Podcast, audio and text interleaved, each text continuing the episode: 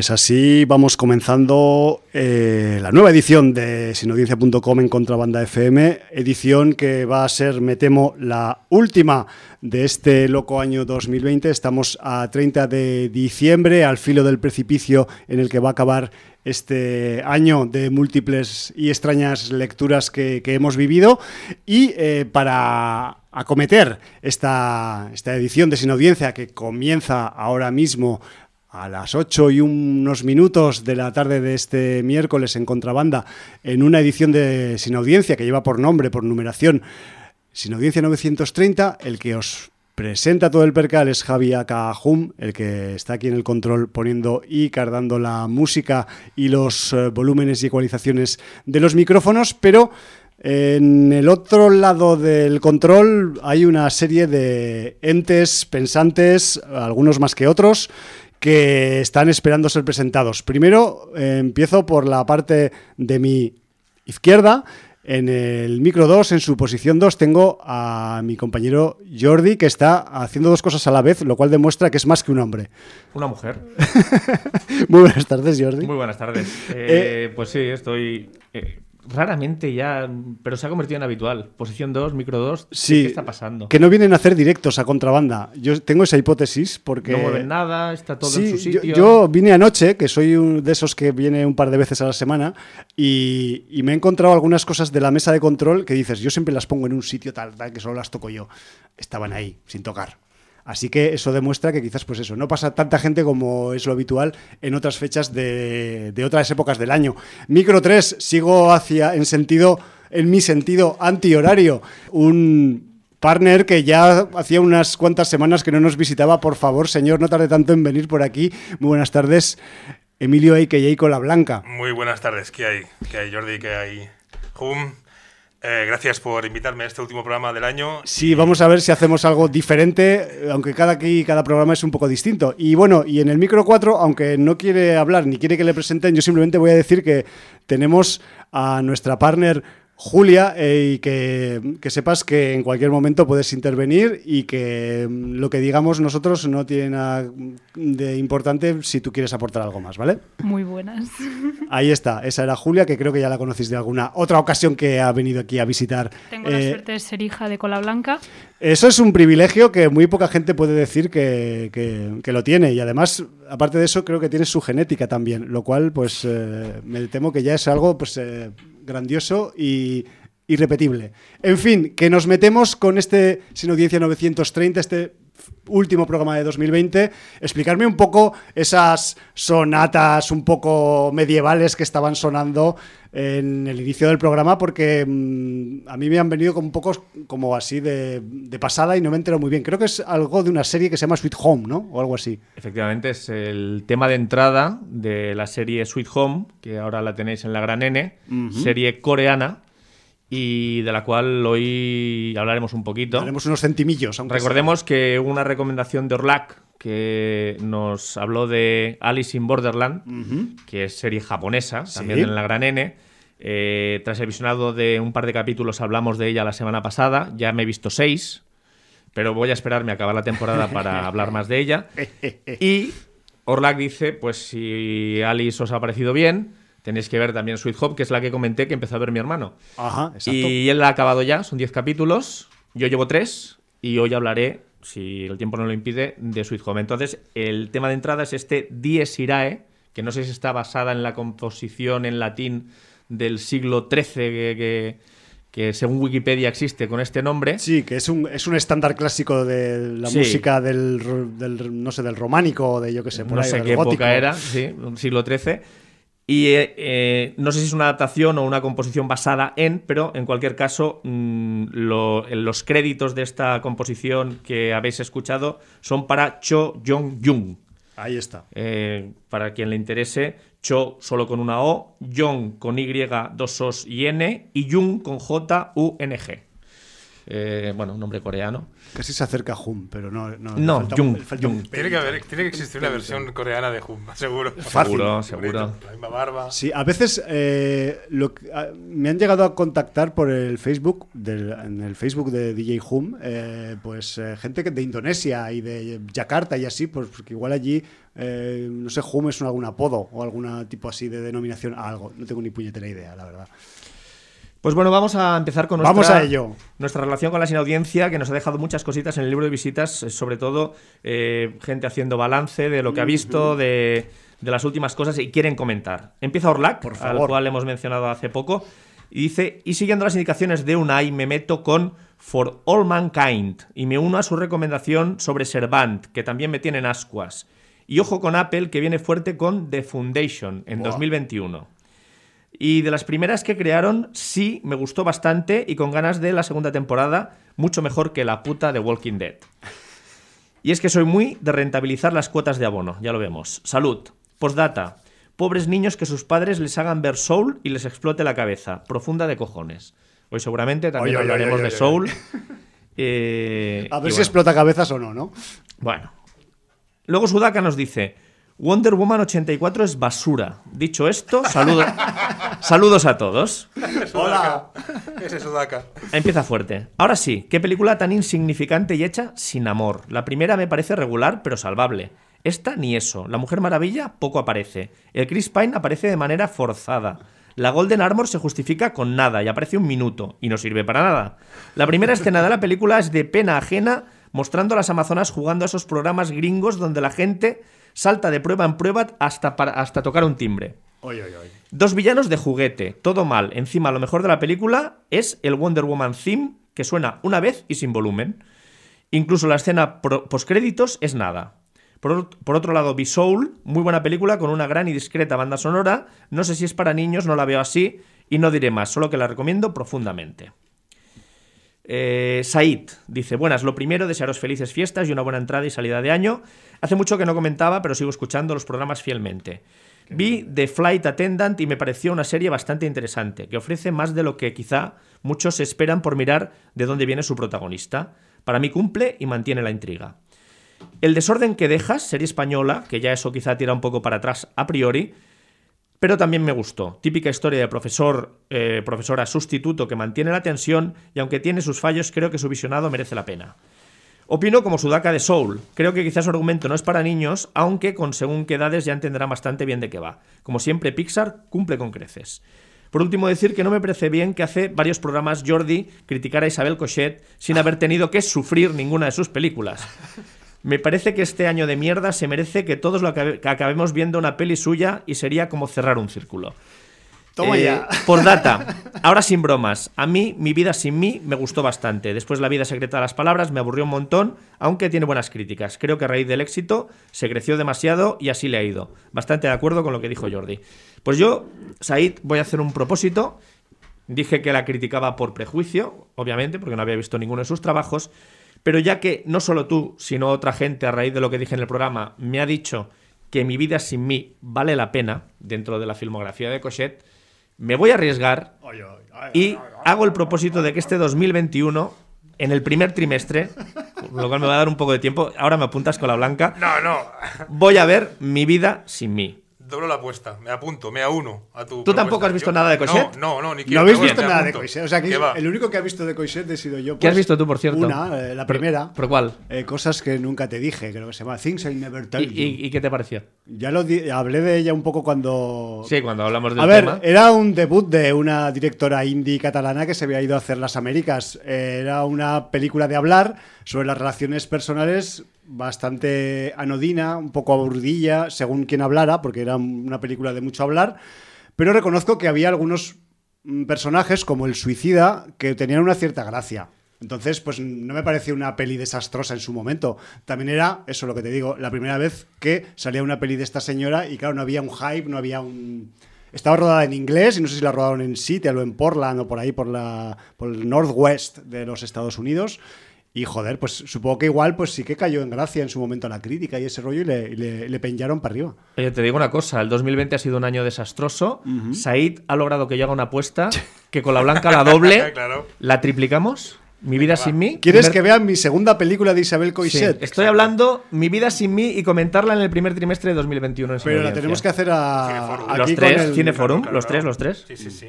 Oye, a ver, no os voy a dejar Y, y tirados. Julia, si quiere, también yo, puede yo- unirse. yo- yo no solo intento no dejar tirada a la gente dentro de mis posibilidades, así que me uno. O sea, Bueno, Bueno, pues Said, has conseguido que sin audiencia hable por primera y posiblemente única vez de una película de Isabel Cochet. Eh, ya veremos en qué fechas, pero ¿Y haremos cómo- el propósito de, de ver Mi vida sin mí por ser la que tú has recomendado. Creo que el señor Hallenbeck no se va a unar a este tipo de. Bueno, ya- Y, a- y hará bien. A, a él le dejamos que, que elija.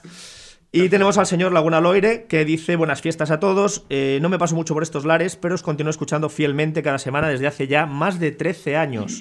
Me siento muy Ole, viejuno. ole. Pues imagínate nosotros, que llevamos 20 ya ¿Qué va? con esto.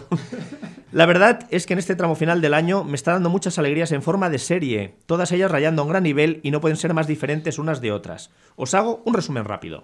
30 monedas.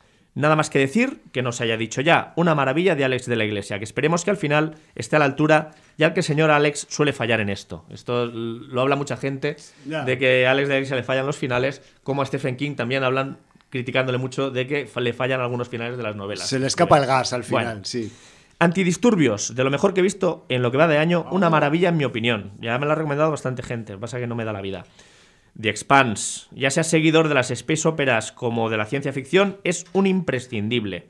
Una ya lleva comiéndonos la cabeza muchos años. intentado muchas veces. Es de lo mejor que he visto en ciencia ficción, si no la mejor serie de este estilo que he visto. Y ya llevo muchos años viendo series de ciencia ficción. Solo quedará una temporada más y me dará mucha pena que se termine.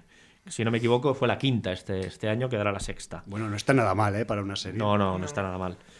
Ted Lasso. La premisa no llama mucho, pero es que solo por el protagonista vale la pena, que es la persona más optimista que he visto, sin llegar a cargar. Completamente recomendable. Gambito de Dama. Sorprendentemente entretenida y emocionante. Muy recomendable. The Mandalorian. Otra que no hace falta decir nada. No soy muy fan de Star Wars, pero esta serie es lo que tendrían que ser las últimas películas. Un entretenimiento sin toda la chapa grandilocuente que al final acaba siendo un coñazo. Star Trek Discovery. Quizás a mi gusto está un poco por debajo de la temporada anterior, pero continúa siendo un buen divertimento. Y en películas, Wonder Woman 1984 es un coñazo insufrible, con un guion que no hay por dónde pillarlo y completamente ridículo. Una lucha final prescindible hasta el infinito. Soul, una maravilla, aunque es la película de Pixar menos para niños. Ahí tenéis el tocho, ya me he quedado tranquilo, que vaya bien el nuevo año. Pues muchas gracias, Laguna Loire. Qué grande. Y queda dicho, pues con todo esto ya hemos acabado un poco todo lo que traía el libro de visitas. El libro de visitas que está ahí disponible 24/7 para vuestras referencias, para que vomitéis lo que queréis, para que nos Sí, que además he tenido, recomendéis. he tenido nuevas altas que ya he activado, pero Sí. nuevas altas mm, no me han escrito. A ver qué pasa. Si Bueno, no es que igual, yo entiendo que igual también pues da un poco de respeto Cohíbe, entrar, ¿no? entrar en ese, en ese hay mucha sapiencia en ese ahí. círculo, en esa en ese cónclave, ¿no? Que es el libro de visitas y, y bueno, pero lo importante es que vamos sumando ahí Sí. unidades. Muy bien, Pues, pues, ¿hacia a- dónde nos vamos ahora? ¿Agenda hay algo? Eh, aparte de que en estos momentos ya se está celebrando la última sesión del Fantastic de Granollers y que no hace falta anunciarlo porque ya está ocurriendo y, En no, estos vais, momentos. y no vais a ir ahora a dejar de escuchar sin audiencia para ir a, a Granollers, que también lo podéis hacer, pero igual os sale un poco rana el viaje. Pues aparte de eso, no, que se acaba el año. ¿Te parece suficiente evento? Bueno, pues eh, tenemos an- tenemos antes de entrar estrenos, con estrenos, yo creo que un montón de cosas también. Sí. Pensar que tenemos también eh, pendiente y que en algún momento del, del programa pues vamos a atacar esa quinta edición de los premios sin Sin audiencia, de, oro. 2020, sí, la que, quinta edición. que cuando, eh, se cerró el pasado, refrescame la memoria, anoche, ¿no? Eh, Jordi, la, Había la, tiempo la noche a la las- votación final, digamos. a las 11.59 para votar. Ahí. Y el señor Hallenbeck pues ya cerró las votaciones para poder anunciar hoy eh, ¿Quién ha ganado en cada categoría? los ganadores. Entonces, en breve sonará el teléfono del Sí. estudio 1 de Contrabanda. En cuanto JC Hallenbeck nos llame y le metamos en antena, pues eh, nos metemos con ese percal de los quintos premios sin audiencia de oro, que dicho sea esto, y ahora que estamos un poco hablando la previa de los, de los sin audiencia de oro 2020, igual deberíamos empezar a tomarnos ya sé que es difícil. Toma en serio los premios a nosotros, con nosotros mismos y quizás pues darle una identidad y una carátula y esas cosas que se les da a los premios. Esperar que llaman por teléfono. Vosotros seguir hablando de lo que queréis. Yo había va. propuesto invocarle con una ouija aquí al señor Francisco Hallenbeck. Sí, pero ya has visto que no ha hecho falta. No, no, porque, no. es que los tiempos corren, que es una barbaridad, y las técnicas son más. Sí. Bueno, pues mientras van a, a conectar, porque estas cosas técnicas ya sabemos que, que son complicadas a veces, eh, tenemos eh, dos estrenos de los que hablaremos después de los quintos premios sin audiencia Ajá. para comentar. Uno es La última gran estafa, dirigida por Josh Galo, eh, película de viejas glorias, como veremos en un rato, y la otra película que se estrenó en plataformas, concretamente en la Disney Plus, yo la llamaré Plus. que es la de Soul, que han comentado mm, eh, casi todo el mundo que ha pasado por el libro de visitas. Sí. Eh, bueno, pues esta nueva producción de Pixar para Disney, dirigida por Pete Docter y Ken Powers, y de la cual hablaremos también. Pero ahora creo que es momento de... Yo creo que debemos probar eh, y testear a ver si eh, nuestro compañero JC Hallenbeck nos recibe y el retorno es correcto. Y voy a intentar saludarle a ver si me escucha. Buenas tardes, caballero. Muy buenas tardes a todos. Bueno, eh, no, ¿te llega bien el retorno por eso?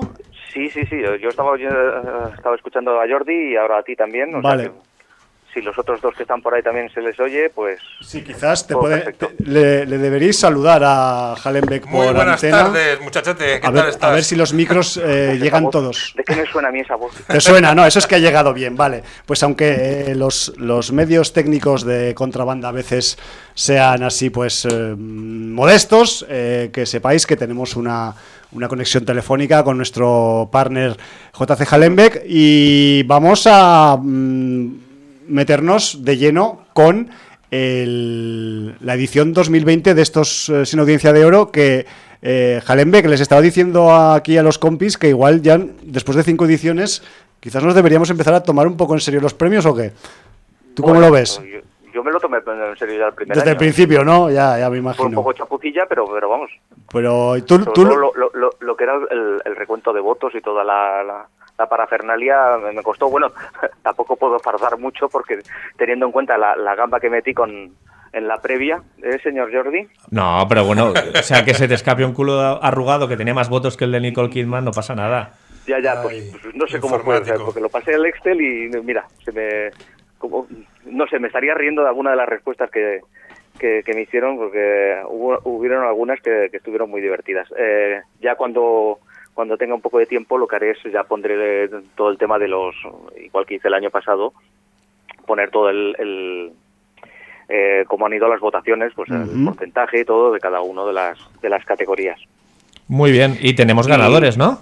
Hombre, por supuesto, que tenemos ganadores. Y, y además podríamos decir que es una esto es una edición con dos, sobre todo con dos ganadores, mm, más que nada porque han, han ganado más de una categoría. Entonces eso ya, Joder. en una que, que hay 10, pues... pues ya Esto parece los porque- Oscars ya, ¿eh?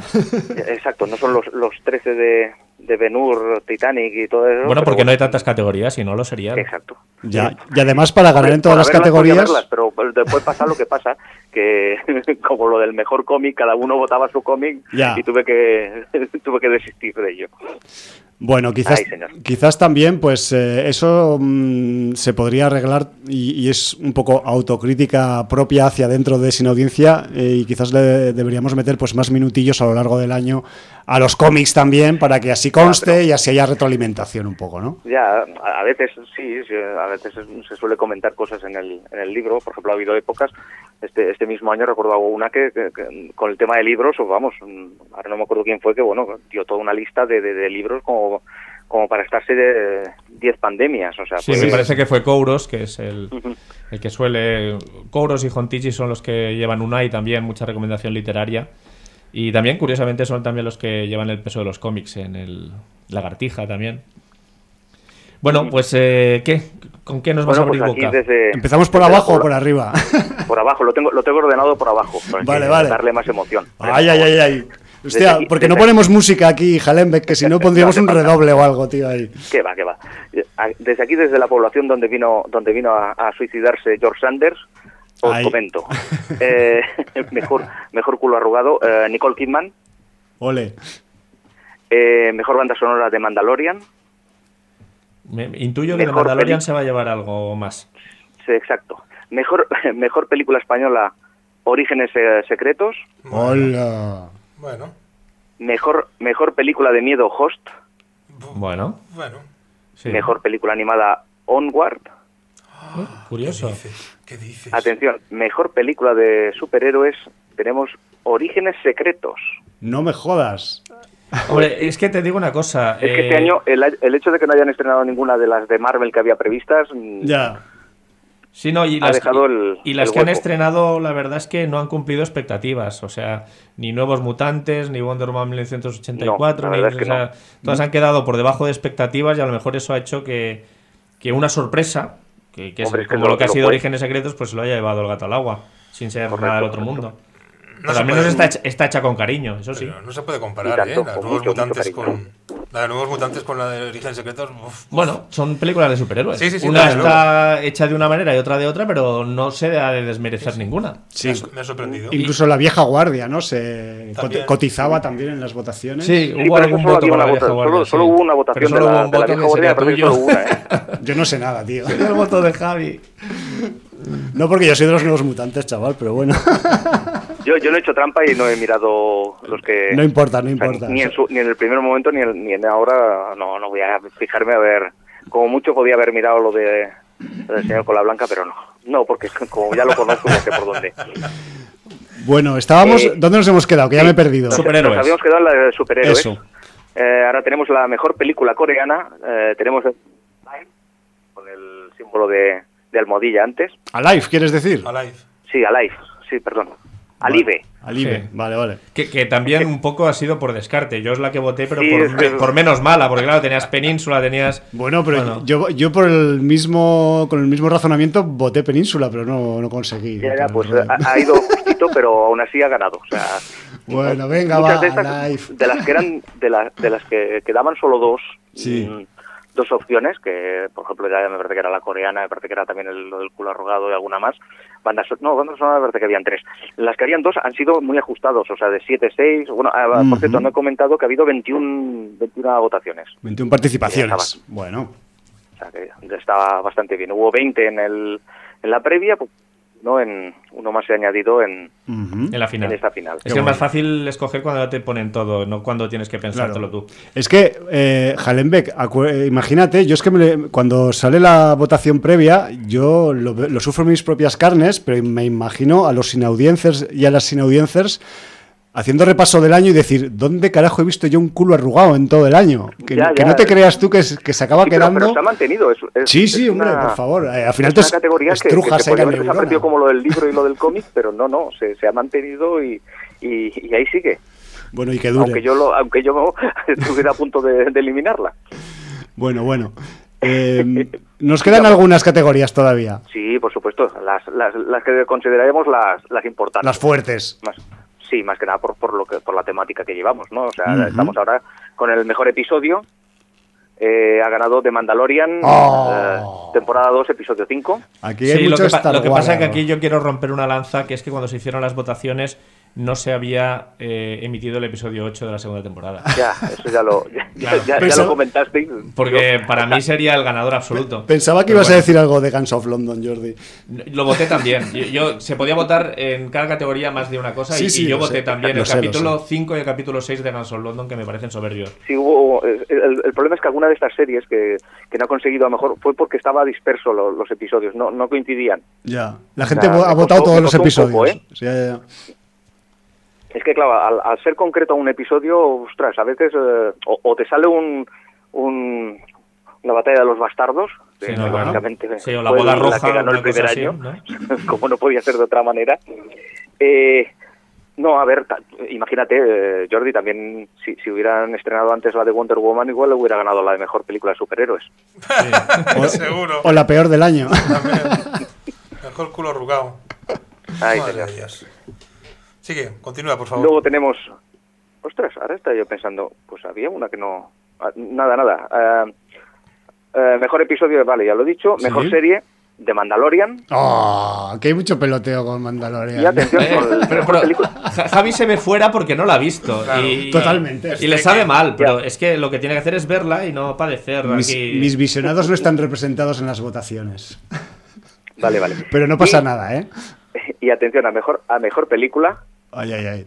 redoble Trrr. 1917. ¡Hostia! Que tampoco la ha visto Javi. No, no. no. Hostia. Eso es curioso, es Eh, curioso. Has quedado excluido Yo- de... Totalmente. No es, no es Soy- la que he votado yo, ¿eh? soy O sea, mira que la había visto, ¿eh? Pero, pero sí, sí, me, me sorprendió ayer cuando, 1917. no, hoy cuando, cuando me he puesto a, a mirarlo. Vaya, sí. vaya. Yo debo decir que es una de las. mm, Para esta categoría, creo que voté cinco películas. Eh. Bueno, en la, en la previa, en la final Sí, solo la previa, votar una, lógicamente, eh. lógicamente, eh, y una de las de ellas era 1917. Yo me siento bastante representado en estos premios. No, No, puedo, a ver, Pues, no puedo negarlo. alguien, alguien se debería sentir representado, porque imagínate que ninguno nos sentimos representados, sería un problema. Pues ha sido, ha sido votada, ha ganado, ha ganado con siete votos, o sea, un, un Bueno, sí, tercio una, de, una buena paliza. de los 21, o sea, mm, no, pero ha habido bastante, o sea, ha estado bastante disperso. El, el premio este, quiero decir, que, que ha habido, han votado a casi todas, han- al menos han recibido un voto. Permíteme. La la, que- la segunda cuál es? la que- La segunda en posición, ¿qué, ha Eh, quedado? ostras, eh, es que No ahora tengo, tenía la lista con los primeros. Ah. Eh, Bueno. No sé si estabas a- cuando he comentado antes, que ya pondré el resumen Vale. después. Sí, en cualquier caso, esas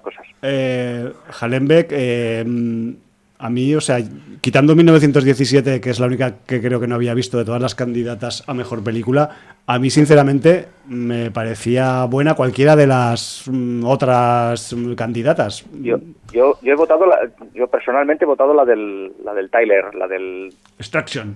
la del Hulk.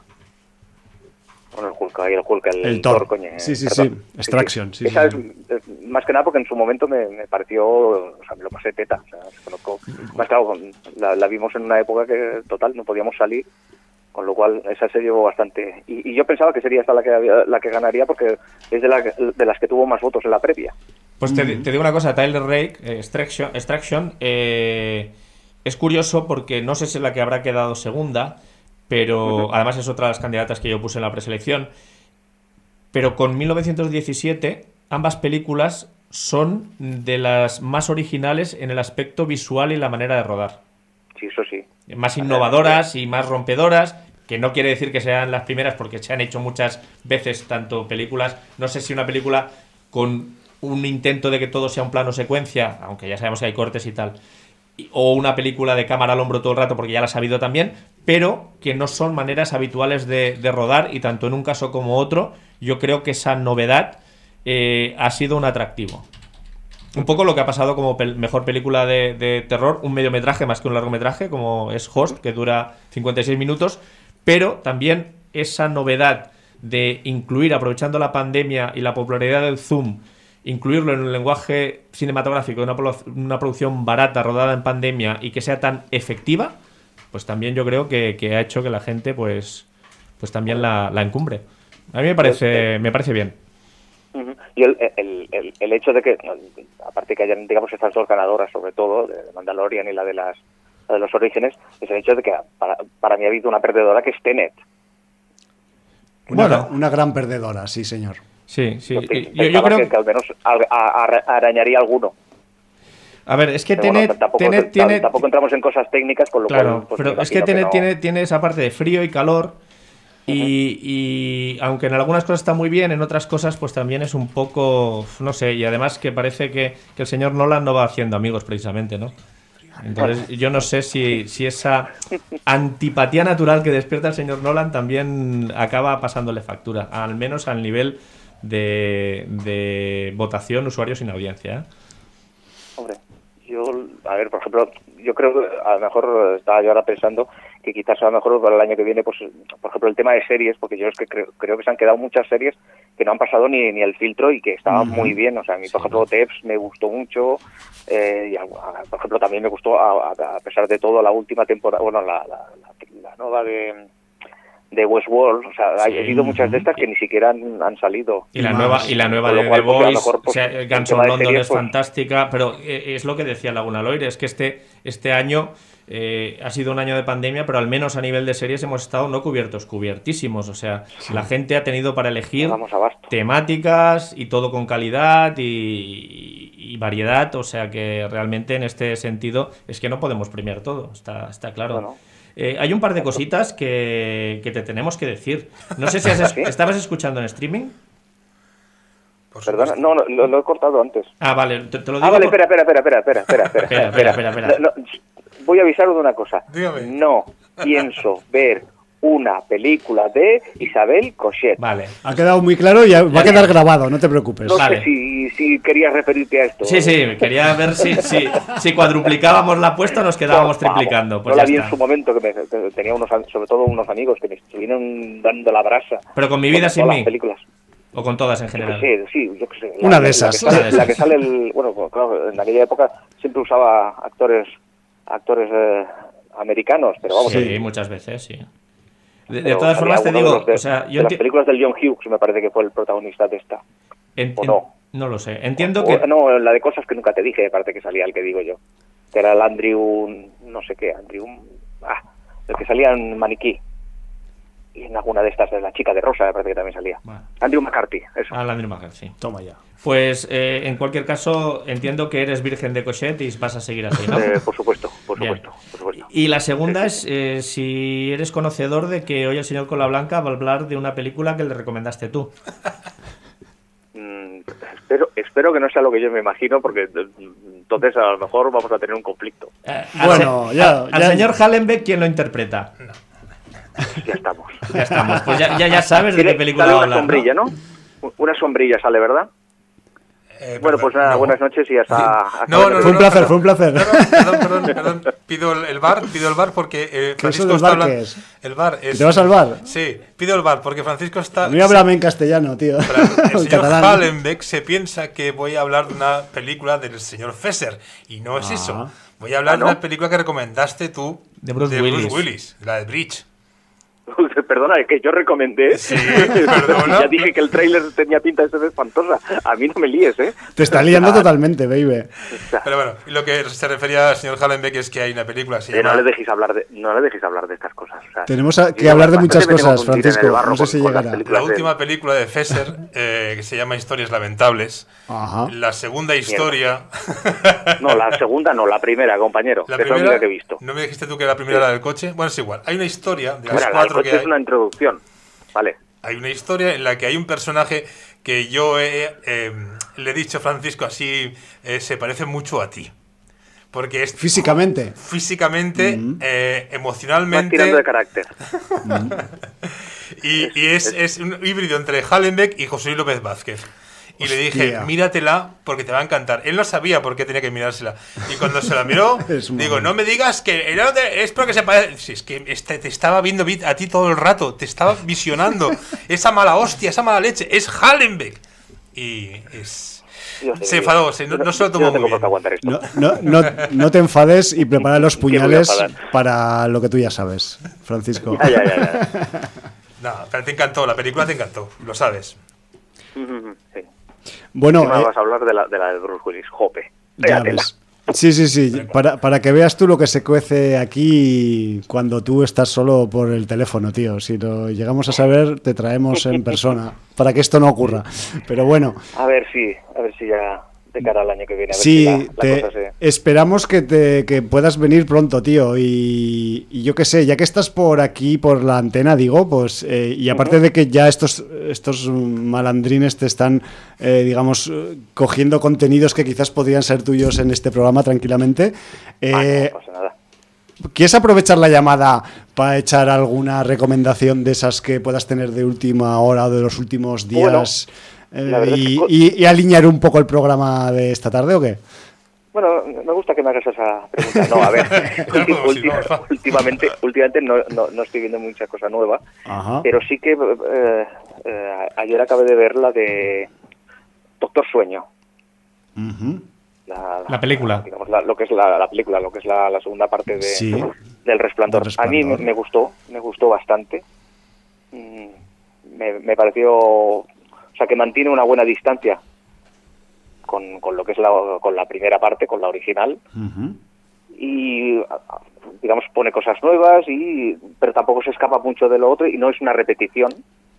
Eh, porque igual para repeticiones, hace poco ya tuvimos una en que por cierto a mí me encantó, o sea, no no no no estoy criticándolo en, en la de Ready Player One, Sí, eso fue como una especie, fue, ah, como fue como una especie de sampleo, ¿no? Si fuera, una, fuera en cuestiones musicales sería un sampleo, pero lo que hicieron fue un, hombre, más que un sampleo fue una fusilada. Una de las una de las pruebas en las cuales se, enfrentaban era una clara clara referencia a la, a la película. Sí, sí, pues esta, la verdad es que a mí me, me gustó esta del Doctor Sueño, me vamos, me, me mantuvo me mantuvo sentado y no vamos me me pareció más que correcta. No sé cómo es el, libro, si, si, han hecho una cosa muy parecida como, como hacen a veces que, se parece más la, la película que el, al, al, original que lo que es el libro. No, eh, Jordi, ¿tú te has leído el libro? No, no, no, Yo, yo, me pasó, la comenté en el programa 885. Sí, yo sé que la habías comentado, pero la verdad es que lo, lo tenía pendiente. Y,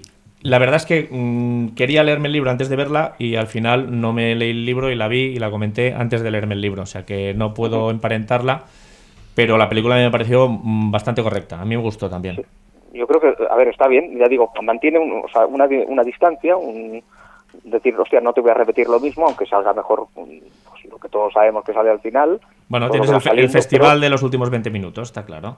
Exacto, pero aún así, eso, esa distancia que mantiene, pues y, el, añadido, digamos, pues eso, del, grupo de sitios de gitanillos que, van por ahí haciendo sus maldades. Los cíngaros, vamos a llamarlos. Sí, exacto.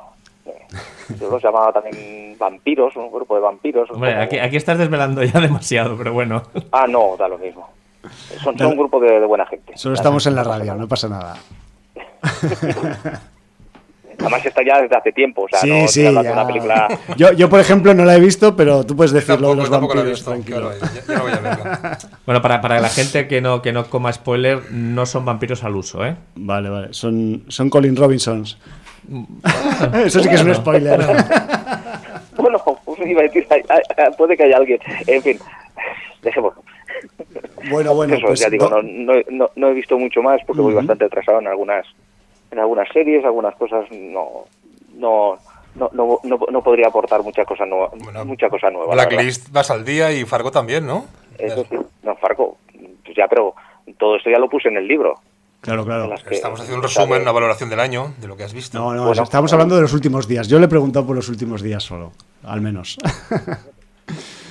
Muy bien. O sea, comenté en su momento Escucha, que, la, temporada, la temporada anterior tuvo que acabar de la manera que tuvo que acabar, porque tenían un episodio medio rodado. Y entonces dijeron, pues la parte final la, rodamos con, dibujos animados. Francisco, acércate al micrófono, eso. Ahí, ahí. Es que se, se, nos había ido un poco tu señal. Ah. Ahora, perfecto. Sí, ahora mejor. Sigue, sigue. Vale. No, que digo que estaba, estaba hablando de, eso, de que Blacklist, pues la, temporada anterior acabó pues con, con, un último episodio que no debería ser el último, porque aún quedaba un poco más de historia, pero claro, eh, como lo tenían medio rodado, lo que decidieron fue rodarlo, la, la parte, digamos, los huecos con, con, dibujos animados. Sí, sí, sí. Pero estuvo muy correcto y digamos que ahora que ha empezado la nueva temporada, pues mm, digamos que han hecho los tres, cuatro episodios que les quedaba de la temporada anterior, añadiéndolos a esta nueva a esta nueva temporada, pero bueno, han parado hasta hasta enero no, y entonces de momento pues está la cosa como está liada, porque lógicamente ya estamos en una, creo que es la séptima temporada, y la cosa lógicamente está muy liada porque esos giros de guion que, que han tenido que han ido aguantando el, ritmo en todos estos años, pues claro, al final hay un momento que dices, ostras, ¿ahora va a ser esto? Pues, pues sí, ahora va a ser esto porque porque ya no ya no da para más. Pero bueno, a mí a mí me sigue gustando y es de las que más sigo, o sea, bueno, es la que estoy al, al día. Muy bien, pues eso es lo importante, tío, que, los visionados te sean satisfactorios. Es de lo que se trata, ¿no? Claro. Al fin y al cabo es de que uno se lo pase bien y se divierta, cada uno con, lo que le gusta. Y como mucho puedo, puedo recomendar una cosa que vi hace poco que lo hicieron en, lo de imprescindibles de la 1. Me imagino que todavía debe estar el programa ahí en, el, en, la, página web de Televisión Española dedicado a Francisco Ibáñez.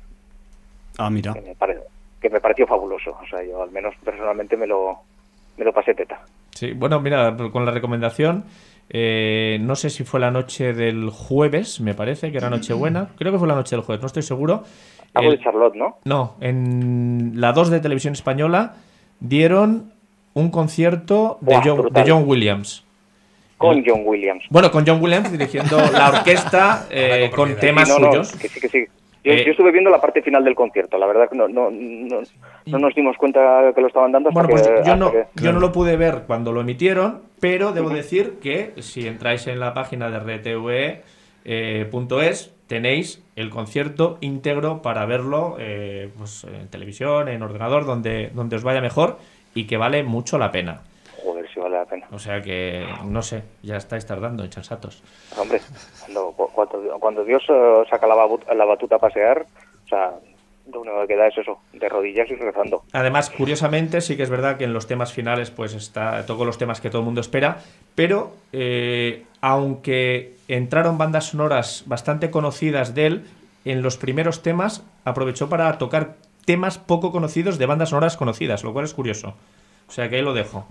Como la taberna galáctica. No, hombre, no. No, esa, a mí es la que más me mola de todas. Pues esa, esa no, pero de Star Wars hubo. Doblete, Bueno, además. Está guay. Está con, un final apoteósico. sí. Apoteósico. Bueno, solo faltaba Vader por allí desfilando, me lo imagino. Sí, pues además como homenaje al señor Prous. Claro, claro, qué menos. Bueno, pues oye, Pues bueno, que te agradecemos, Cacho, que nos hayas asistido con los resultados finales de las votaciones de estos premios sin audiencia de oro, edición número 5, quinta edición en el loco año 2020. Y eso que, eh, chicos, ya habéis escuchado a Hallenbeck antes. Él se lo ha empezado a tomar en serio esto de los premios desde el- la primera edición. Así que ya va siendo hora de que quizás pues le vayamos dando una imagen corporativa a los premios y que podemos igual introducir algunas novedades o implementaciones más como algún alerón, algún tipo de relieve grabado o yo que sé qué. ¿Vale? Yo, acepto, yo, yo lo tiro ahí. Yo el acepto el dardo. reto y sumo más. Y yo te invito a ti que hagas una entradilla Una sonora. sintonía. Una sintonía sonora, Vale. valgarse la redundancia. Me estás jodiendo ni Para, no, no, que sea, yo si quieres la locución la hago yo, que la haga Jordi, así O colaboramos sea, los tres. en este momento esto es la casa de las dagas voladoras. Yo lo- ahí lo dejo. Lo estaba yo pensando, digo, me estoy librando de, de una- porque alguna he visto aparecer por aquí. No, pero Sí, algún, ido algún teléfono. o algo que diga y una voz en off de séptimos premios de Hallenbeck. Algo así, de oro. Tú tranqui que... O sea, ten- ni séptimos que serán sextos, Sí, bueno. ni de Halebe que son de He puesto un ejemplo sonoro ya. que ahora mismo no. Chicos, chica, tenemos eh, un año entero, si todo, Para va bien, pensarlo, si todo sí. va bien, para darle vueltas al concepto, para pues, ir exprimiéndonos la neurona, para pensar en detallitos y tal. Pero claro, si yo, yo lo veo claro, si vamos a seguir para adelante con este rollo, más allá de que es una. Una, como una, un apéndice que le ha salido sin audiencia, pues vamos a darle Pues pues, conciencia, ¿no? Vamos a darle una presencia, una, una firma, un algo ahí, para poderlo poner por los sitios, para hacer una pegatina, yo qué sé. Hombre, que ya empieza a tener un, un cierto empaque esto. Esto estamos Bueno. hablando ya de. O sea, Ya te veo Eh, como ¿cuántos director de han llegado a, a su quinta Mira, edición? Como además sin audiencia eh, el año que viene, en el 2021, cumple 20 años, ¡Hostia! eh, yo lanzo una nueva categoría que espero que te parezca bien ponerla Ay, ay, ay. y será la categoría de 5 personas para la necroporra. Cinco nombres a la necroporra. Y esa categoría eh, esperemos se que coincida se nos ha que... vaciado, eh, compañeros. ¿Eh? Bueno, se ha vaciado, pues habrá que poner a otros, pero todavía hay, Esto no ¿no? para, esto no para. Todavía hay, o sea, se me ocurren unos cuantos. De, Sí, de no, hecho, ahora pero- en los estrenos va a comentar una película eh, Javi que hay tres, o sea que... Como pocos. como pocos, o sea que... Sí, ya, ya, ya me imagino qué película es porque he visto el tráiler y me Pues ya está, que- pues eso, o sea que quiero decirte que estaría, no estaría mal que eh, cada persona que votara diera cinco nombres para la necroporra y los cinco más votados tuvieran su premio en la necroporra. Maravilloso. Ahí lo dejo. Yo ya Yo- digo que, que- que estoy pensando en, en- en hacer alguna categoría más del tema de series. Pues Bueno. no sé, poner serie de negra o serie de, de acción o serie de, de ciencia ficción terror, una cosa así, que al menos tengamos un par o tres de, de posibilidades para que salgan más, más representadas. Me parece perfecto. Bueno, pues ya lo iremos, lo iremos cuadrando porque tampoco vamos a hacer un brainstorming aquí en directo. En directo, ¿no? Sería, estamos emitiendo en directo un brainstorming sobre los premios en audiencia de oro. Vaya Bueno, bueno, eh, bueno caballeros. JC que te queremos mucho y queremos verte aquí pronto en cuanto se pueda. Eh, ya sabes, tío, es, ya sé, ya sé que hace más, hace más frío que en tu casa, pero esta también es tu casa, que lo sepas. Muy bien. Muchas gracias. Cuídate mucho. Feliz, entrada de año. Feliz año, Vaya bueno, chao. Delincuente. Bueno, pues ahí quedaba esa, esa llamada, esa asistencia telefónica eh, para pues eh, dar los premiados de, de, esta edición número 5 de los Sin Audiencia de Oro. Chicos, chica, yo otra cosa que quiero pensar, lástima que ahora ya Halenbeck no, no, no está en directo, pero eh, otra forma, y esto ya lo hemos hablado en alguna otra edición, de amplificar los premios es eh, comunicarle a los premiados que han sido premiados. Lo cual es algo simbólico porque no deja de ser más que un, pues eso, unos cuantos sin audiencias que se han juntado y han deliberado, lo cual pues no es más que un grupo de presión pequeñito, pero es un grupo de presión al fin y al cabo. Y yo qué sé, que menos que mandar eso, pues un. Una pegatina. No sé, no, no, que menos que un, privado, un mail, un tweet al premiado de turno y decirle. Oiga, señor Fabro, que, le, hemos votado en un programa, en podcast de Barcelona, que, yo qué sé. Hombre, Pedro Pascal lo puede escuchar, pero lo entenderá. Hombre, Pedro Pascal nos escucha desde hace mucho, que lo sé yo, desde que estaba en Juego de Tronos. Bueno, señores, hay que meter un poco de lo que es chicha, ¿no? Porque Vamos nos, con la chicha. estamos comiendo el tiempo y aquí hay que hablar de muchas cosas. ¿Os acordáis de las urracas parlanchinas? Pues a mí, me, esto me parece, ¿vale? O sea, que sepáis que es ese, ese símil que se me ocurre ahora. ¿Vamos con los estrenos o qué? Vamos con la necroporra en forma de estreno. con la necroporra del año que viene. Bueno, pues eh, vamos con algunos de los estrenos que vienen esta semana, esta semana un poco raruna, porque los estrenos vienen el día 30, que es hoy miércoles, y ya que pues mañana es Nochevieja y el viernes es Año Nuevo y todo ese rollo. Y os vais a pensar que yo voy a empezar a hablar ahora mismo de la última gran estafa, pero no, voy a dar una nota de estreno más previa, que es sobre otra recuperación de otra película que aprovechando este año un poco extraño, que vuelve a reestrenarse después de 20 años aproximadamente en los cines y que es una película de origen chino eh, que, se, que tuvo como título internacional In the Mood for Love. Aquí le llamaron Deseando Amar. No es una película muy sin audiencera que digamos. Es una película del director chino Wong Kar Wai. No sé si os sonará. De sí, hecho, la Isabel Cochet china. Eh, bueno, es un señor, de todas formas. ya, ya, pero por eso lo digo. Wong Kar Wai. No, diferenciamos sexo. ¿eh? No, puede, no, puede, no pasa nada, no es un señor. Es, lo que tenga que ser. Da igual. Da igual. Yo, yo, simplemente de Wong Kar Wai quería decir que eh, este director, aparte de haber hecho películas de amor como esta In the Mood for Love, también es, dirigió en 2013 The Grandmaster, que era un avío sobre Ip Man y que además tuvimos la desfachatez de comentarla en Sin Audiencia en el ya lejano Sin Audiencia 565. Toma ya castaña. Pero bueno, que sepáis que In the Mood for Love pues es una película que yo, a ver, os voy a dar mi impresión. Yo a mí yo he disfrutado con pocas pelis de amor en el mundo del cine, pero esta pues, pues me hizo su gracia en su momento, quizás porque la banda sonora está llena de canciones de Nat King Cole eh, cantando en español, lo cual es eh, pues algo uh, un poco retorcido para una película que viene de China. Y además, pues, eh, si os gustan los trajes de los años 60-70 de la, de la parte asiática, pues las señoras que aparecen en In the Mood for Love van vestidas todas ellas con, con unos cortes de, de, de, vestidos y unos, y unos estampados que dices, hostia, chapó, yo si algún día le compro a mi pareja un vestido que tenga que parecer de moda mm, asiática, pillaría uno de los que salen en In the Mood for Love. En fin, que no es una película sin audiencera, pero que sepáis que viene a cines después de 20 años. Ahora sí que vamos ya con los vejestorios, si os parece. Dale. ¿Vale?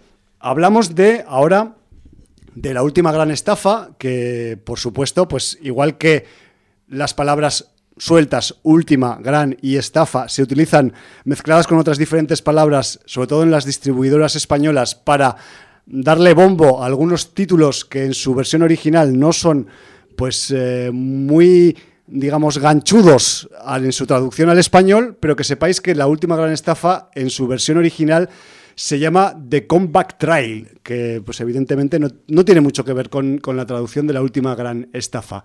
Eh, The Comeback Trail en 2020 es una película que ha dirigido el señor eh, George Gallo, Gallo escrito con dos L's, aunque yo lo diga Gallo, y este señor, que aparte de ser director, es también guionista y de hecho, pues eh, casi ha tenido más renombre guionizando o escribiendo que dirigiendo, porque por ejemplo, y sin meterme ya en el grado de su comercialidad, eh, George Gallo eh, ha firmado guiones que han sido un poco pues mediáticos como el de Bad Guys, de la peli del Michael Bay, o eh, la de Dos tipos geniales del Brian De Palma, que por cierto, Dos tipos geniales en su versión original se llama Wise Guys, pero bueno, en fin, ¿qué le vamos a hacer con esto de las traducciones? Además, hay que decir que la última gran estafa, o de Comeback Trail, mejor dicho, eh, esta versión de 2020 no deja de ser una, un remake, una versión de la película del mismo título del año 1982. Una peli que quizás pues, no pasó eh, con gran fama en aquel momento. Fue dirigida por el director Harry Hurwitz, que además eh, Harry Hurwitz no hizo no tiene una gran carrera como director, pero sí que es curioso que es uno de esos directores que en los 70 hacía películas pseudoeróticas en plena época de la liberación sexual y todo ese rollo, y que lo hacía bajo el curioso mm, sobrenombre de Harry Tampa. Pues bueno, eh, Harry Tampa, Harry Hurwitz, en el año 82 hizo la versión original de la película que esta semana se, estrena en, los cines de, España, eh, esta que hablamos de, The Comeback Trail. Y una vez dicho esto, yo os preguntaría o reflexionaría en voz alta sobre ello. ¿Qué puede salir, chicos, chica, en una película en cuya escena inicial tenemos una manifa de curas y de monjas protestando en la entrada de un cine porque se está estrenando una película que lleva por título Killer Nuns, o sea, monjas asesinas. O sea, una película que, empieza así y dices, oye, yo ya no sé qué pasará después, pero yo ya firmo, yo ya yo compro esta película ya, ¿vale?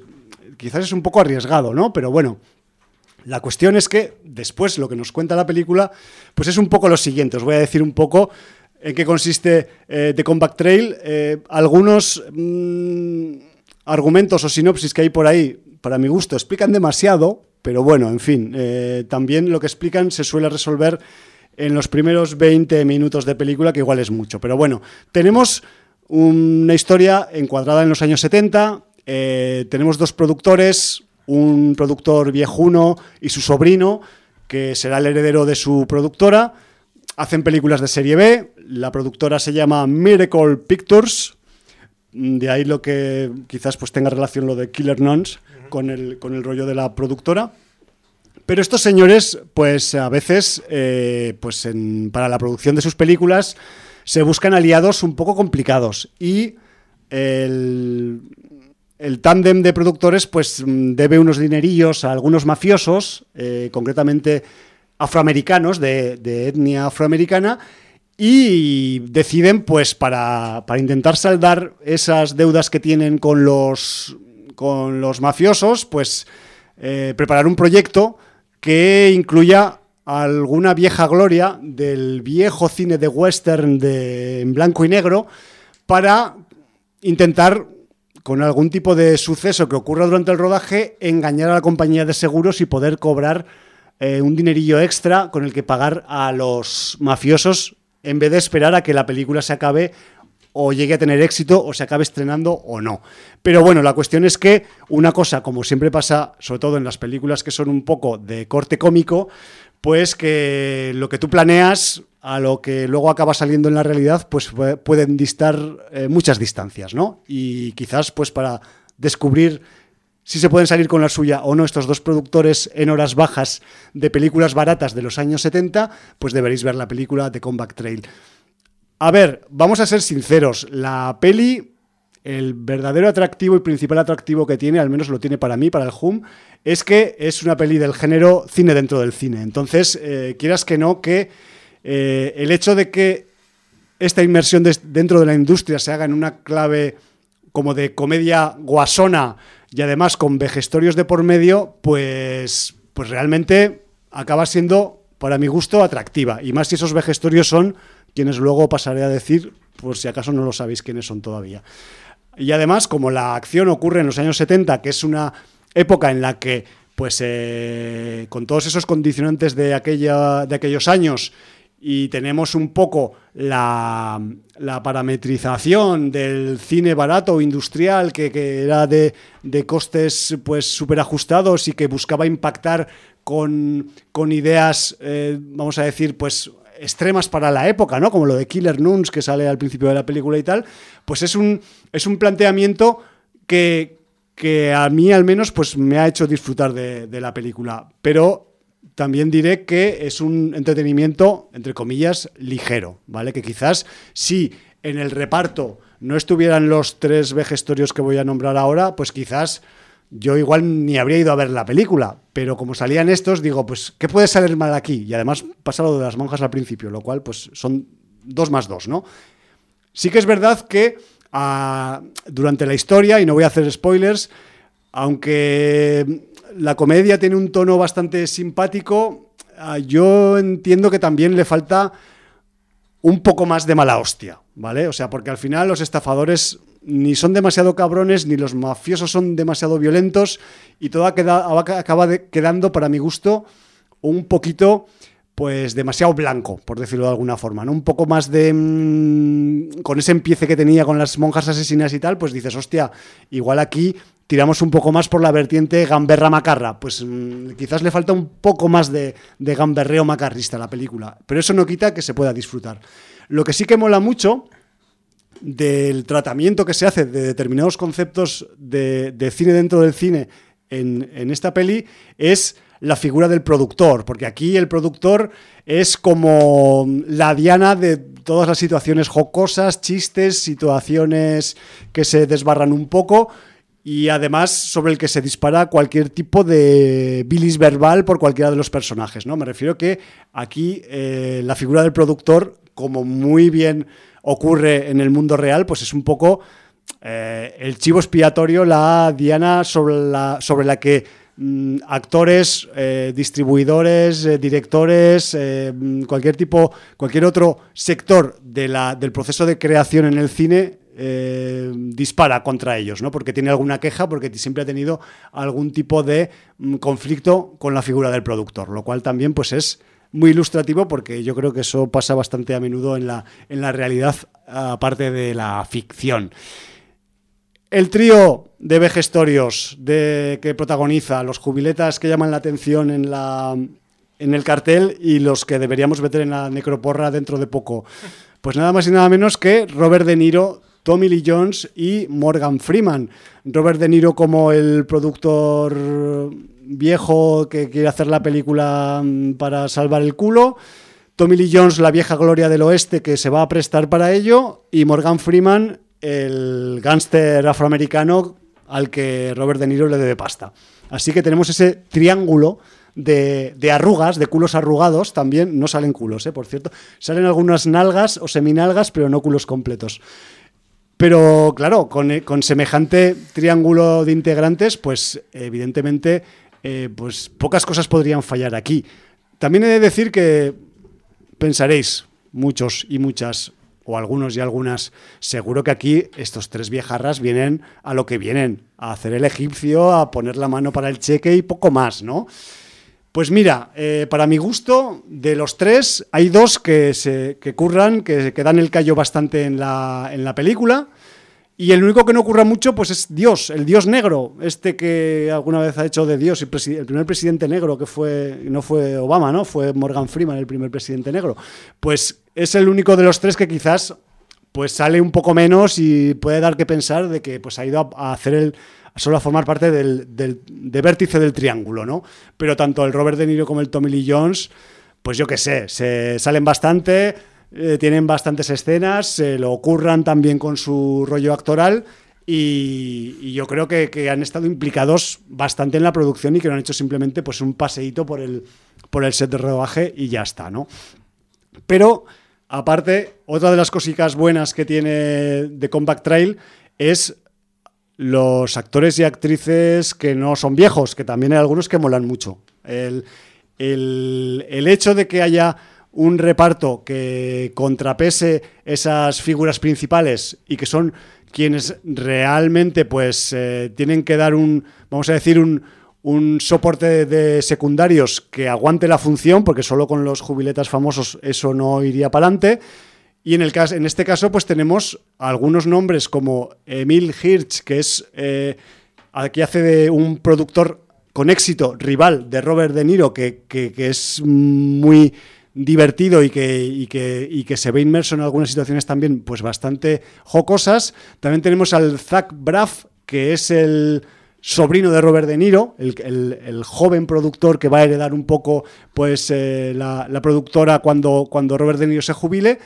O el Eddie Griffin, que es uno de los lugartenientes del Morgan Freeman, ¿no? dentro de su colla de, de gángsters. Pues todos ellos y sobre y algunos cuantos más, pues le pegan un poco de respaldo, digamos, eh, actoral serio para que esto vaya un poquito para, para adelante. Yo ya os digo, y, no me quiero extender más porque tenemos más material que, soltar por antena, es una peli que es sencillita, que la gracia que tiene es que bucea dentro de las historias que ocurren dentro de cuando cuando alguien hace una película, lo cual es mm, cuanto menos pues siempre interesante, al menos desde el punto de vista sin audiencia, o así lo veo yo, y luego, pues que, pues que también esta película, para quien sea un poco friquista o buscador de esa genealogía de títulos que, por ejemplo, nos han prestado pues algunas otras producciones de esta temática y que son eh, las películas que no existen, películas que existen solo dentro de otras películas, pues aquí tenemos unas cuantas, ¿vale?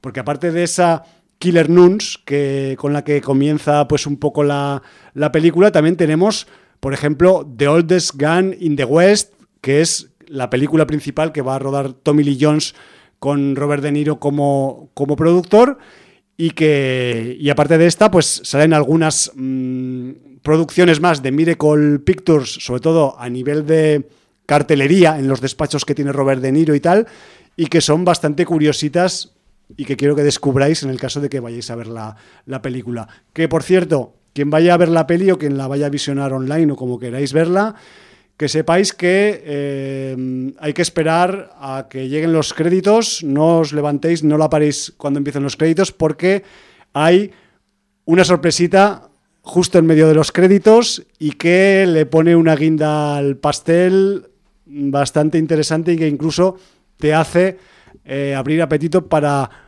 mmm, fagocitar un poco más de lo que pasa en The Comeback Trail.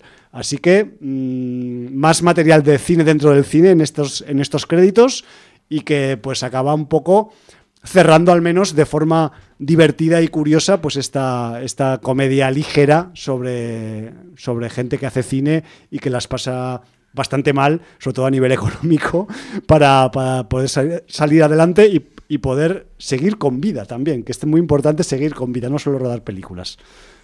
Ahí lo dejo. Muy bien, pues yo sencillamente recomendar del señor George Gallo, no como director, sino como guionista, que bien has destacado anteriormente su faceta en este sentido. Una película que a mí me parece maravillosa, que todo el mundo debería ver por lo menos una vez, guionizada por George Gallo, con un guion que puede parecer muy tópico y típico, y a pesar de eso saca una grandísima película dirigida por Martin Brest del año 88 Midnight Run, aquí es llamada Huida a Medianoche, sí, señor. con Robert De Niro, uno de los mejores Robert De Niro que vais a ver, y un Charles Grodin, que normalmente es secundario, solo protagonista en películas como Beethoven, pero que aquí hace también un papelón increíble. No os voy a desvelar más de la película, Huida a Medianoche, quien no la haya visto, que haga el favor de verla, por favor. Ahí lo dejo. Muy bien. Pues este es el estreno, vamos a decir, principal, que, que viene en este miércoles extraño 30 de diciembre, último miércoles, último día de estrenos del año 2020, pero entre el, programa de la semana pasada y este ha habido más estrenos, ¿no? Por ahí. Ha habido un estreno el día de Navidad. El día de Navidad directamente a plataformas. En Disney Plus, pues se estrenó Soul, la última producción de Disney, de Pixar Disney y como hemos dicho antes, con eh, dirección de Peter Docker y Ken Powers, que además también guionizan junto al señor Mike Jones. Eh, música de Trent Reznor, Atticus Ross y Jonathan Batiste. Y, bueno, tenemos una película que, como bien han dicho en los comentarios del libro de visitas, posiblemente es la película menos infantil de Pixar. Más serio. Pixar siempre ha nadado entre dos aguas. Ha intentado contentar a los niños, contentando también a los padres que llevan a los niños a ver las películas. En Soul se ha desmadrado, se ha ido por la filosofía, la metafísica y, ha arriesgado mucho porque además eh, en una animación 3D ha puesto personajes en 2D. Rompiendo una barrera de diseño, pero yo creo que el resultado es muy, muy apetecible. Pero para los adultos. Yo entiendo que, que para los niños, estamos hablando de los niños que ven películas Disney, esta película es arriesgada porque plantea cosas y temas que yo creo que a lo mejor a los niños les van a aburrir. Les van a parecer, ya no estoy hablando de adolescentes, ¿eh? yo creo que una chavala, un chaval con 12, 13, 14 años va a poder entrar perfectamente a la película, pero niños de 5, 6, 7, 8 años no se lo van a pasar como si vieran Cars o como si vieran, eh, no sé, otra película de Disney, ¿no? O El Rey León. Quizás, eh, Jordi, lo que han hecho los Pixar esta vez es seguir la, el crecimiento de edad de los que empezaron con sus películas cuando eran niños y han ido creciendo por el camino. Posiblemente en Inside Out ya dieron mm. un paso de, dirigirse ya más que a un público infantil, a un público adolescente y quizá pues eh, hayan arriesgado en este sentido.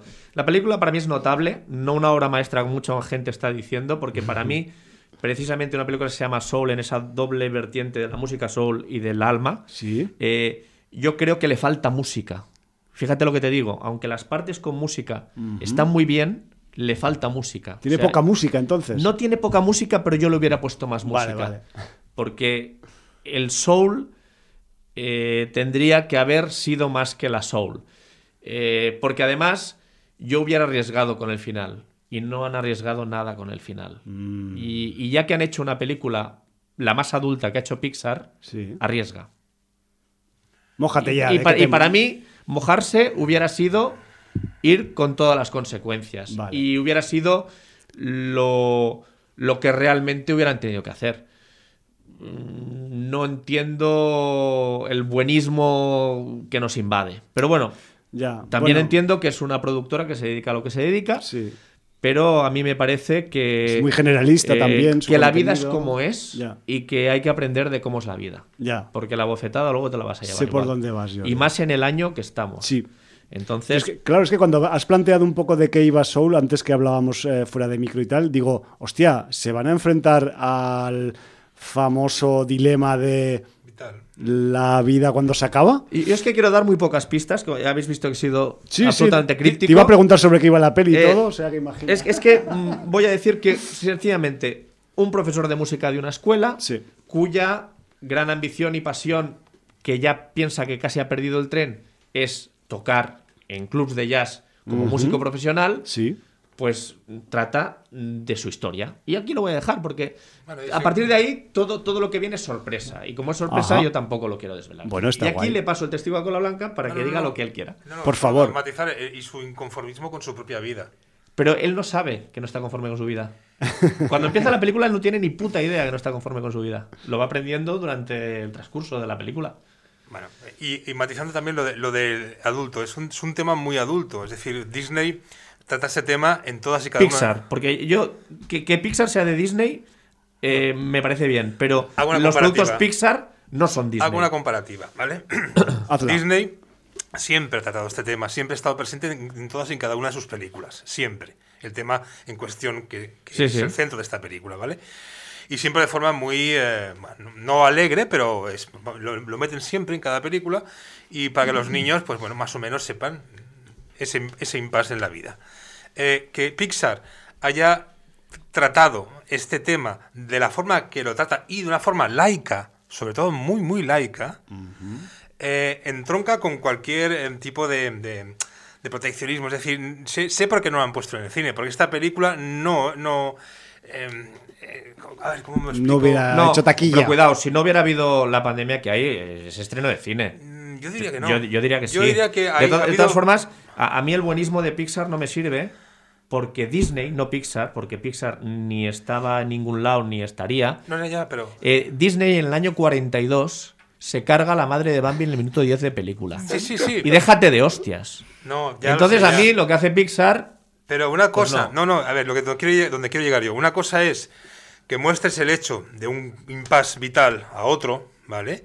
Y otra cosa es que enseñes qué hay después del, del, impaso vital. O sea, a un niño le dices, ¿ha matado a la mamá de Bambi? Sí, la ha matado un cazador, oh, ya está. Lloras, Rey León, lloras. Yo lo vi en una eh, sesión de, de reestreno. Pinocho. Y, y, yo lloré porque me, llevó mi madre al cine con 5 o 6 años y yo la primera película de Disney que vi en Sí, pero no te planteabas, pero no, ahonda. Disney no ahondaba en el que hay después, sino... Pero, pero, a ver, eh, es que, es que Pixar, Pixar ahonda en lo que hay después sin saberlo.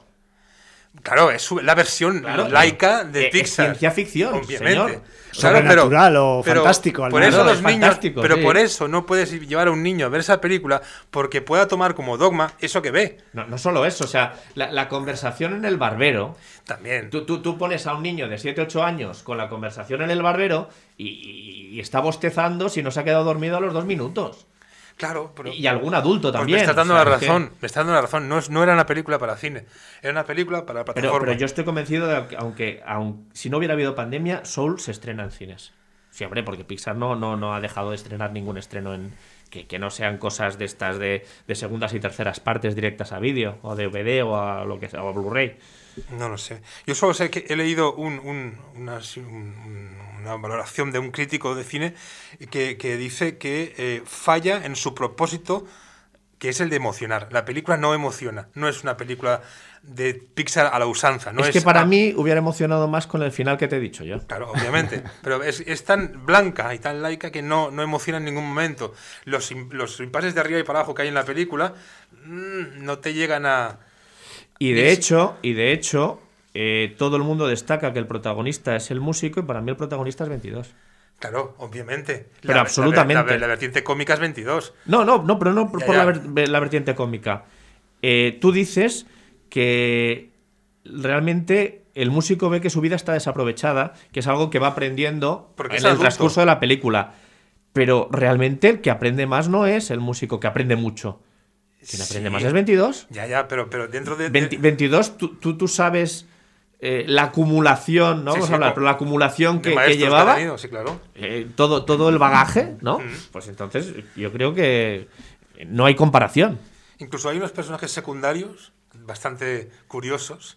Eh, bueno, de hecho hay un personaje secundario que tendría que identificarlo con mi profesión y que es uno de estos personajes en 2D y, Plano. Yo no me refería. No, no, y que, te digo una cosa: para quien esté buscando escena postcréditos, decir que no hay escena postcréditos, pero sí hay momento postcréditos. Vale.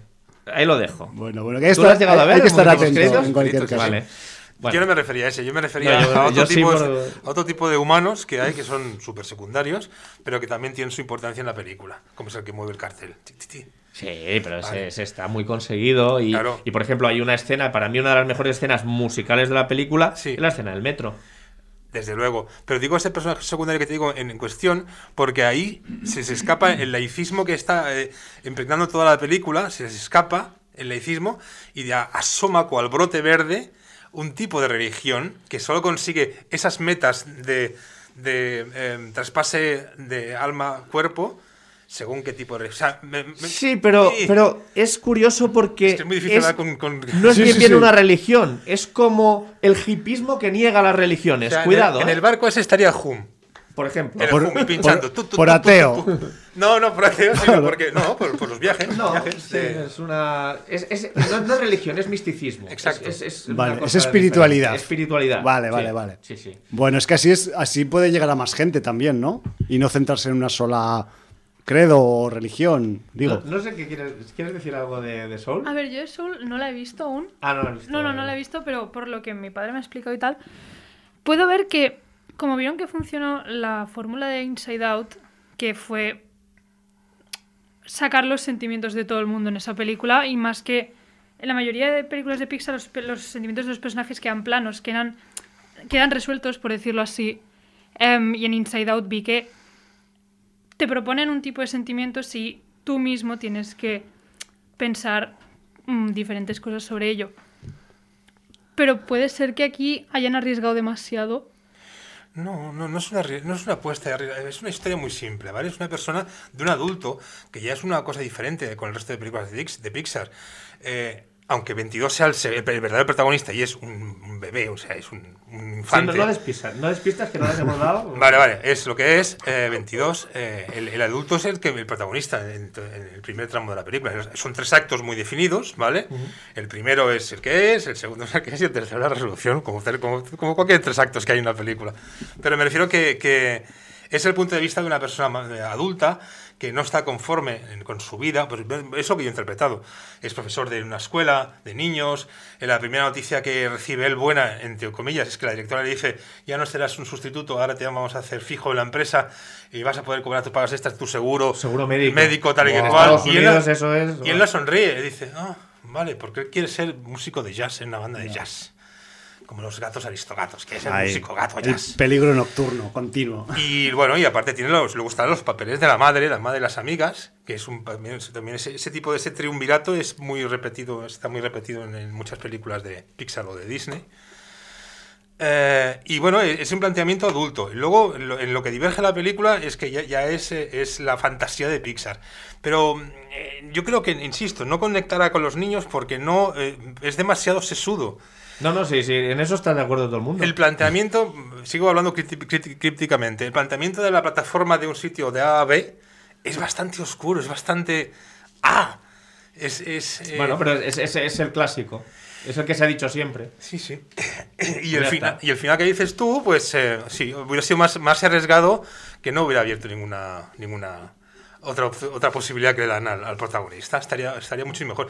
Incluso que se hubiera quedado donde, donde en teoría tenía que haberse quedado para poder aleccionar así o seguir dando sus conocimientos para conseguir las metopas de tipo los Boy Scout. No sé si me explico.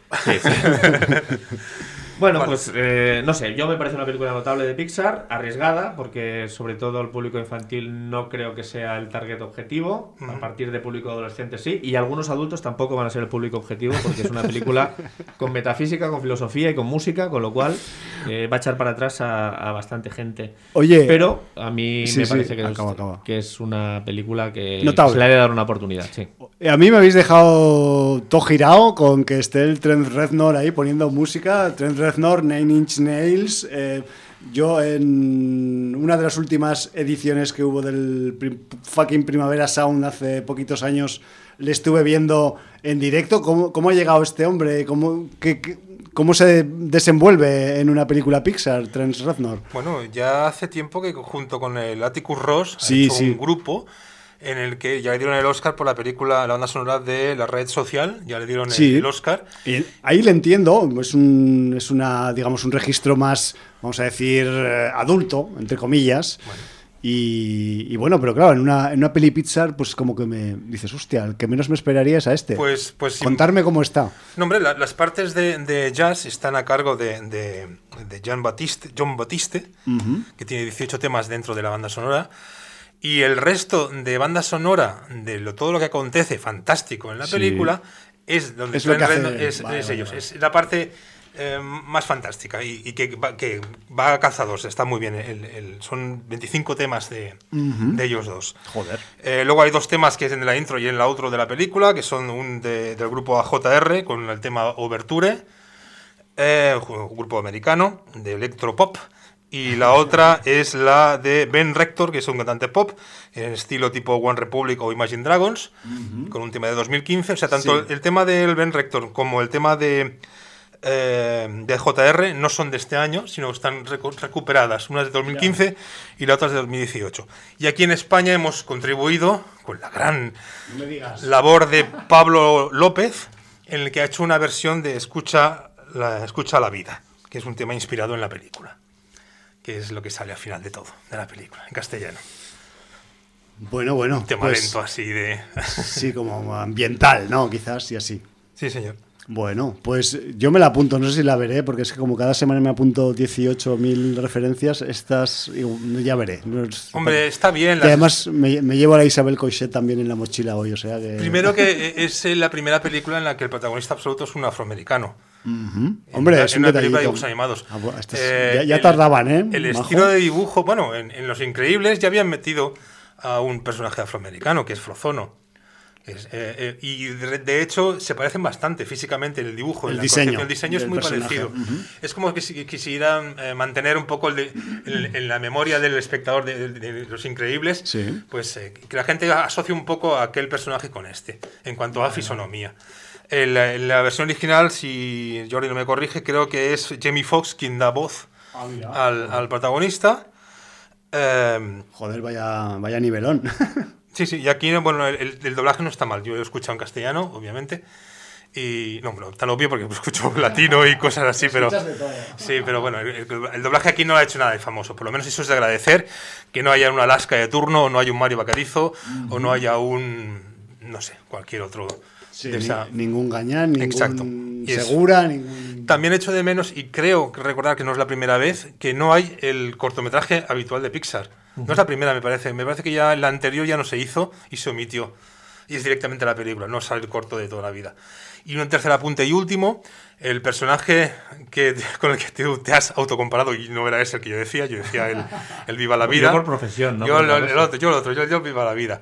El, es muy, muy parecido en diseño con los personajes del cortometraje de Pixar de Día y Noche, de hace unos años. Es muy, muy parecido el diseño plano de 2D, de personajes muy sencillo, de nariz, ojos y tal.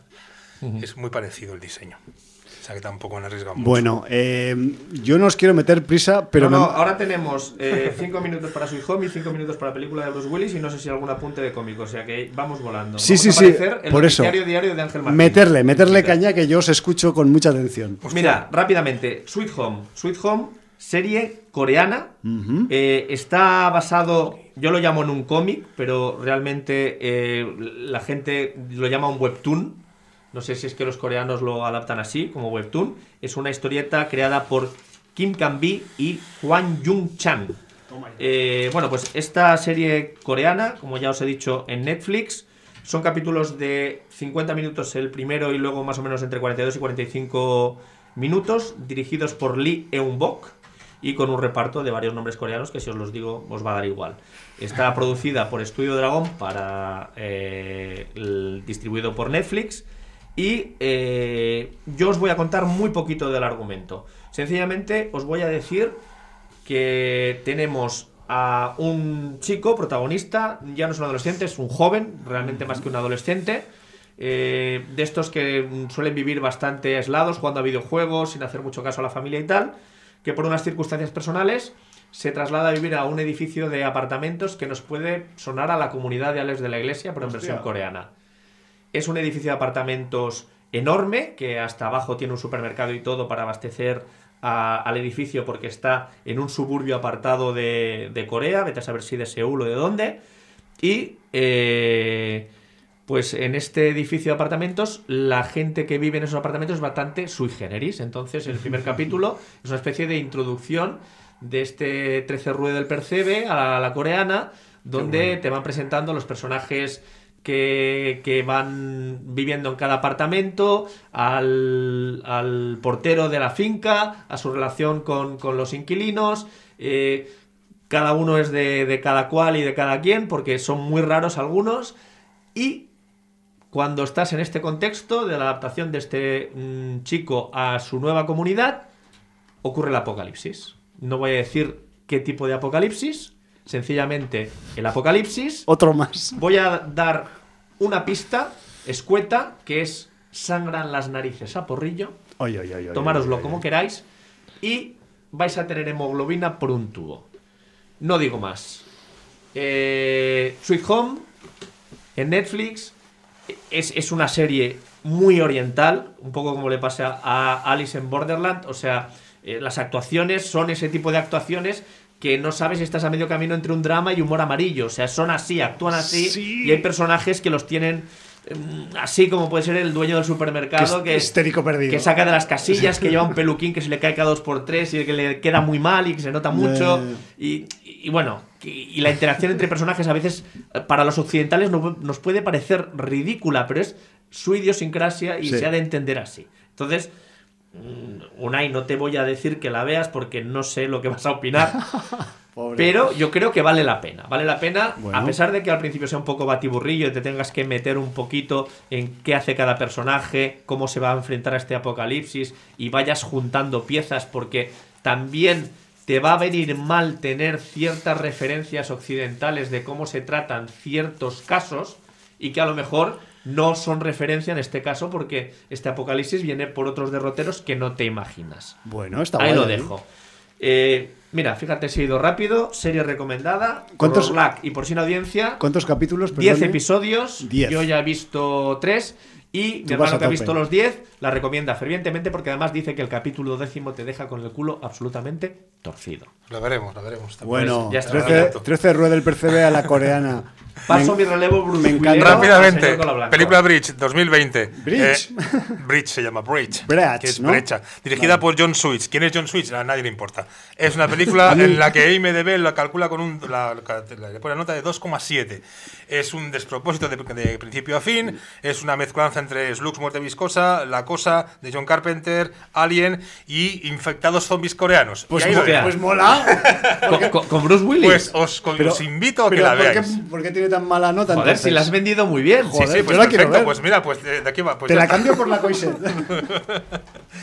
Y ya está. Bueno, en un Will- Bruce Willis en horas muy, muy bajas, pero bueno, ya. vale, o sea, y tu valoración es que la- mm, no, me- no perdamos el tiempo. Entonces, No, me sangraron los ojos dos veces, con lo cual. en no- vez de las narices, como a los Este Home. sí que está haciendo el egipcio últimamente, Buf, pero, pero bien. ¿eh? Horrible, horrible. Bueno, algo que destacar de Bleach o Bridge. No, ninguna, nada, nada, Nada. nada, porque es horrible, porque eh, pequeños detalles. Están en la cabina central de la nave, de una nave espacial, en la que. eh, Hay una no nave tienen- espacial, además. Ver, Hombre, si, es que si si te he tengo dicho que- las referencias de Alien y si la tengo cosa, que joder. decir el- el- el- la sinopsis no llegamos, no, no llegamos. Y los, los francotiradores están ahí Ya, apostados ya. ya. Tú vas vestido un poco de francotirador, ¿eh? Eh, se me va, se me va, que está preguntando. Nave Bridge. la Nave espacial. sí. Un, un detalle, tiene tan poco presupuesto en la película Sí. que el, el- el espejo- el- el cristal frontal de la nave que da al espacio Sí. Lo tienen, ¿sabes? Cuando ponen una, una casa, están haciendo una casa nueva y ponen los cristales y las pintan con una especie de cosa blanca Sí. para que veas que es un cristal o algo así. Sí, sí. Pues tienen todos los cristales así. Porque para que no veas que no hay espacio fuera. Vale. Eso es la primera cutrada. La otra cutrada es que el motor de, de motor, motor cuántico que tiene en la nave son Ah, mira. tres fluorescentes rosas que parpadean. Oye, un motor cuántico, O sea, a saber. si os molan este tipo de cosas, es vuestra película. Y bueno, sobre todo eso, el hecho de, de- de- de que, de que Bruce Willis está para cobrar el cheque y que Bruce Willis tiene que. em, eh, el reparto, el reparto actoral es pues Corey Large, Callum Mulvey, Timothy Murphy, John Hurt, Angie Pack y Ralph Mueller. John Hurt. John Hurt será otro John Hurt. que- Otro. Pero bueno. Pero es un despropósito, un despropósito. El director había di- dirigido el anuncio del año pasado, o de este año, de Bruce Willis, que decían todos que era una, eh, la cuarta fake. parte de. No, la cuarta parte de La Jungla de Cristal. Ah. Y un anuncio de baterías, se llaman Die Hard, la marca se llama Die Hard. Y salía un. Dura de matar. un- sí, un, corto, un cortometraje de dos minutos. Y ese es el director que ha cogido este, este asqueroso, o sea, es horrible. No, no tiene otra. otra y eso que me- no quiero decir que eso es una película, sino que no está mal hecha, sino que. Es que la sala donde comen todos tienen un Nespresso y un televisor del LCD. Eso es todo el, el- el atrecho que, Que cualquiera puede tener una nave, vamos. Es horrible, es horrible. Es como si nosotros hiciéramos un- una película así. Oye, pues vamos a hacerla, ¿no? Pues tú llevas traje de francotirador, vamos a hacer Exacto. un, Sí, sí, algo sí. ahí. Bueno, ya está. Bridge 2020. Joder. ¿Alguna cosica más quieres destacar? Eh, de la película no. No, de la película no. Antes de despedirnos. Antes de despedirnos, ¿algún otro tema que quieras ahí? Eh, quería decir que bueno que este año ha sido un año muy malo para los eh, No me digas. dibujantes. Eh, que- recordar que ha muerto, ha muerto Alberto Uderzo, eh, Mort Drucker, que era el caricaturista de la revista Mad, Ah. eh, Joe Sinnott, un entintador muy bueno de la época de la Silver Age, de hablamos, Marvel, sí. Kino con su Mafalda, Juan Jiménez. Y Qué Richard rabia. Corben sobre todo, y luego Sí, también señor. Jen Date, que era el, el animatro- el animatrónico, el animador de, de cartones tipo Tommy Jerry y Popeye. ¿Qué más? He visto una exposición de vampiros en Cosmocasa. La, la, que recomendé hace unos meses. Sí, eh, que se acaba el día 31 de enero. Los que estéis en Barcelona queréis verla. Es una mezclanza de la historia de los vampiros y, y la literatura del cine y las artes, porque y, un hay un básquet colgado. Y, y momentos un... actuales, ¿no? De rabiosa Exacto. actualidad también. Una por, reproducción por de un básquet. No, bueno, sí. no sé si una reproducción. Hombre, ya te lo digo yo, porque eso, tú no sabes lo que vale un básquet para tenerlo ahí para que la gente lo toque. Bueno, te puedo contar una historia sobre el básquet una foto en otro programa. y ya está. Y para acabar, para acabar, pues fui a una...